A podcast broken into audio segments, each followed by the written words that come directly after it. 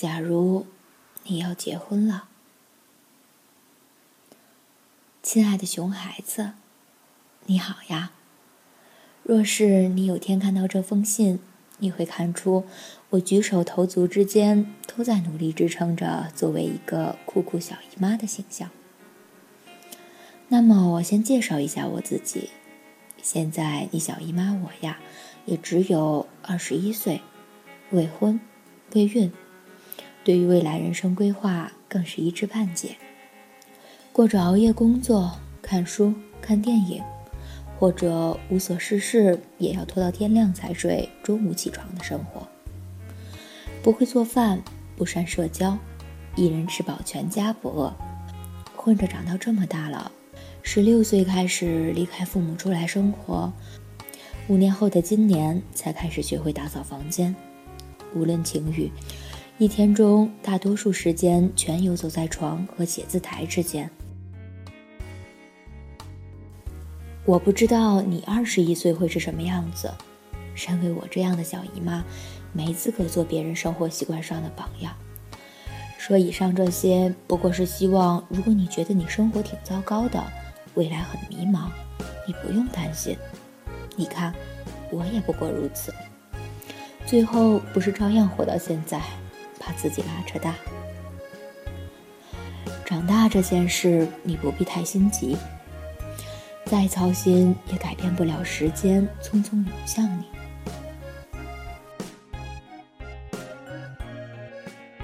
写信给你的初衷源于一次大人间的聚会。几个和你外婆一样大、五十出头的太太，恰巧家中都是适婚年龄千金，聊起了女儿的婚恋。孙太太眉宇间尽是得意，说起女儿男朋友，溢美之词不绝于口。准女婿国外大学毕业，说得一口流利英文。回国之后就到家族企业上班，婚房是一套临近浦江的高档住宅。和女儿交往后，送礼频频。去香港扫货，还不忘给她带礼物。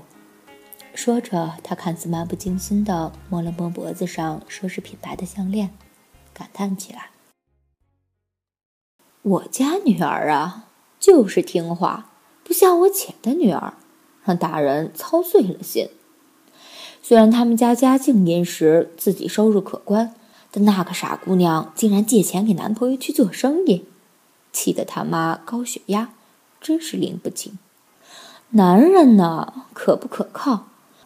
说穿了，不是要看他家里条件、性格啊，能不能过到一块儿啊？这些都会变的呀。没有钱，过都过不起，更别提能不能合得来了。大家附和着点头，他的项链闪闪发光，虚荣心得到了满足。可怕的事情发生了。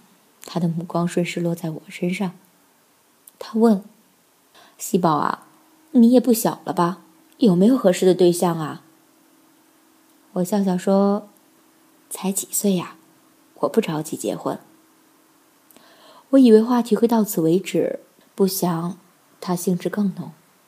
“哎呀，你这种想法可不行，哪个女孩子不结婚呢？”我心里不快。反驳了一句：“为什么每个女孩子都要结婚呢？我能自力更生，热爱自己的事业，满意现在的生活，也喜欢恋爱的感觉。为什么要着急打包自己，像发快递一样发出去？结婚又不是淘宝买东西，发货迟了还会收到差评吗？”大家听罢发笑。那位太太着急了：“阿姨不是害你的呀，你说。”女人事业再成功，别人只会说她是个没男人要的老妖婆。这么大年纪，只工作不结婚，一定是有问题。谁会给她真正的尊重？你外婆看出来我内心在组织新一轮的猛攻，连忙拍拍我的大腿，岔开了话题。我提早离开了那次聚会，本来是一个挺开心的周末，可是他那张大脸就像一个植入我脑袋里的病毒。时不时的弹出来，直到回家，我还在气自己懦弱，没有反驳回去。晚上我又仔细想了想，哪个妈妈不是这样的？哪怕是你外婆这样的独立女性，有事业有爱好，一辈子和你外公 A A 制生活，也时常告诫我：你以后要是找你爸爸这样的，是永远享不了福的。当我有了想结婚的男朋友，他心里也是百般疑问。后来我不经意给他看了一下男友几套房产的证明，他才说了一句：“嗯，还不错嘛。”嗯，他不知道的，我把后面都在抵押中的那一栏给截掉了。那么我以后会不会也变成这样的妈妈呢？我是否也会变得世俗？希望在婚姻中寻找有实际利益的东西，于是我还是忍不住写下这封信给你。可能是我太自私，没有什么道理讲给你，但是不想忘记此时的自己。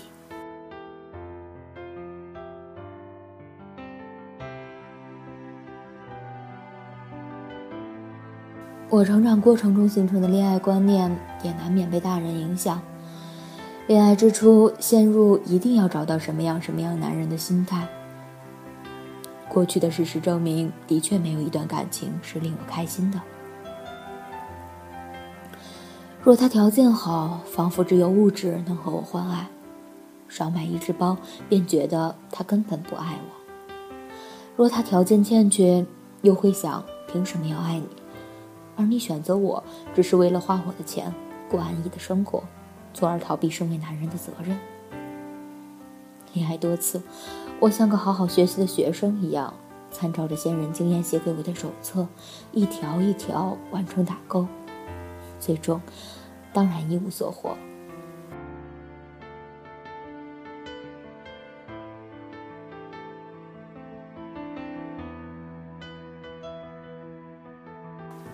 你是个男孩子，总会长大到需要恋爱的一天。若你哪天开心找我说你恋爱了，我会问你两个问题，给你一个忠告：你的爱人是男孩子还是女孩子？你不用害怕回答，哪怕你选择一朵小花种在你的星球上，我都会为了你可以体会到爱这种感受而欣慰。第二个问题，若你想和他有进一步的发展，希望成家。那么，你愿意和他一起承担生活中的风险吗？若你在读书，老师可能会责难你们，虽然他们的责难很蠢，但不失为一个考验你们的好机会。再比如说，如果他的性情和我一样懒惰，你愿意为他打扫房间吗？如果你们是异地恋，你愿意等待他克服距离的困难吗？如果你们共同生活，有些习惯不同。你愿意为他学会稍许的忍让吗？若你的答案都是“当然，我愿意”，那我大可放手，让你去肆无忌惮的体会恋爱带给你的快乐。问这个问题，是因为我相信，付出往往能让你成长更多。他能不能带给你什么，那是你们之间的问题，而你能不能给予他什么？决定了你在这段感情里是否快乐，离开的时候是否甘心。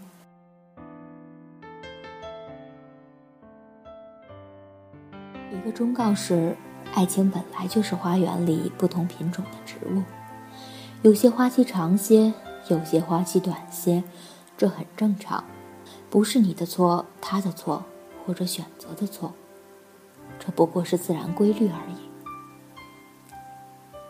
亲爱的宝贝，请别去计较那些庸人自扰的得失。你要成为少数幸运的、可以自由去爱的人。若两人一开始就怀着各自的目的，在婚姻中争着抢着要拿到小红花，那么结局一定只有分个胜负。在这种不对等的关系里，我可以很负责任的告诉你，哪怕你住进了大房子，坐进了跑车的副驾驶。你最后得到的也只会是失望落空的愤怒，和计较之后产生的不满。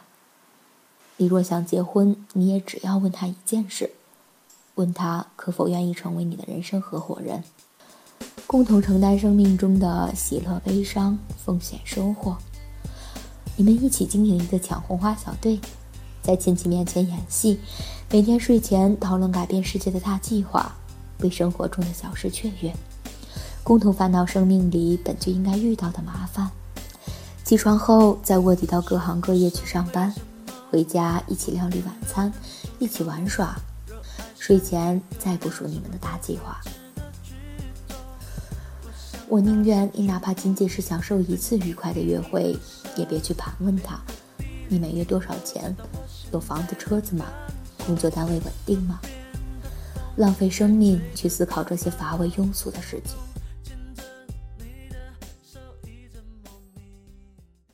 我跟你讲这些，绝对没有让你拒绝那些条件优秀女孩的意思，只是希望你不要用这些死条件去框架鲜活的生命。作为爱财的我，从不否认钱的重要性，但是我希望你的人生中多一些浪漫的东西，爱情为你锦上添花，而不是雪中送炭。我希望你会是一个经济独立的人，在生活之上可以理直气壮的对爱情有些选择。人各有命，你若有些才华加之，足够幸运，过上大富大贵的生活，我为你开心。你也可以独立于世，自得其乐。即便你每天吃着泡面咸菜，我同样为你骄傲。我也吃过很久泡面咸菜，挺美味的，没什么好觉得愧对于谁。人的一生本来就是庸俗的时候多，浪漫的时候少，何苦去用自己珍贵的浪漫换一场无聊的平庸呢？再退一万步说。你外婆选择了好似很风流、吊儿郎当的外公，不也生了你厉害的小姨妈吗？我相信，我爸爸幽默、快乐和洒脱自然的生活态度，给了我妈妈超过富贵生活百倍的幸福感。说到这里，都有点小期待给你的第二封信了。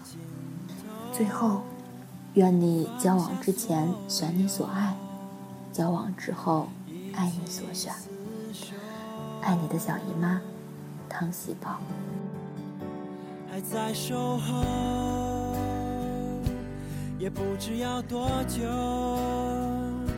是宛如白昼让我哀愁，无止尽占有，任时光游走，只为你停留多一分钟。